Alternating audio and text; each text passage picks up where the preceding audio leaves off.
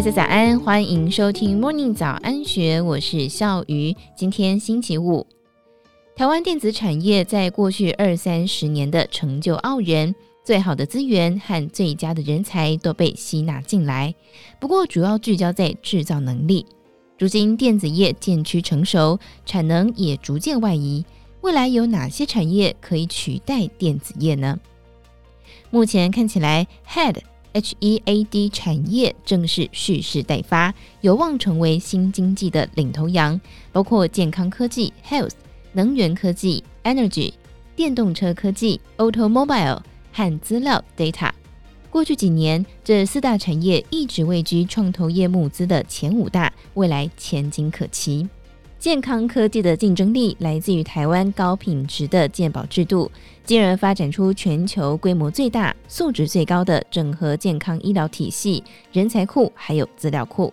此外，在新冠疫情之后，健康数据的数位化和云端服务更加普及，促进了更加便宜、快速的新药研发和疾病诊断技术。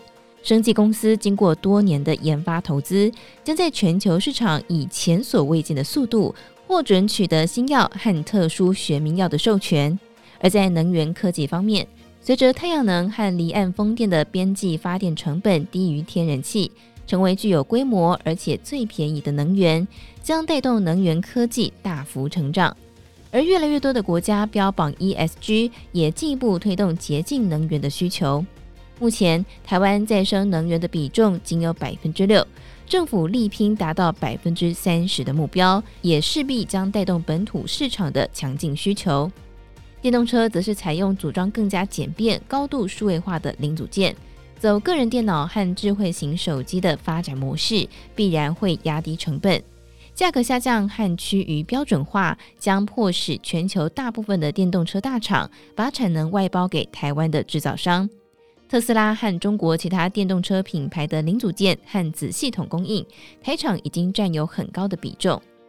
而资料 data 正以惊人的速度累积，估计到二零二二年底，全球的资料量超过九十四 ZB，是 TB 的十亿倍，比两年前暴增超过两倍。然而，其中大约仅有百分之十五是结构化的资料，当中更只有一小部分可以有效运用。人工智慧 AI 的出现，将挖掘飞快成长的资料金矿价值，并创造庞大的新商机。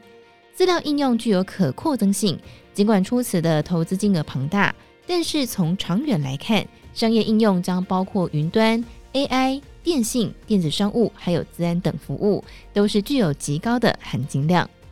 以上内容出自《金周刊》一千三百七十六期古月涵专栏，更多精彩内容欢迎参考资讯栏。如果任何想法，欢迎你留言或者是参与我们的 Discord 群组，也欢迎一起参与讨论。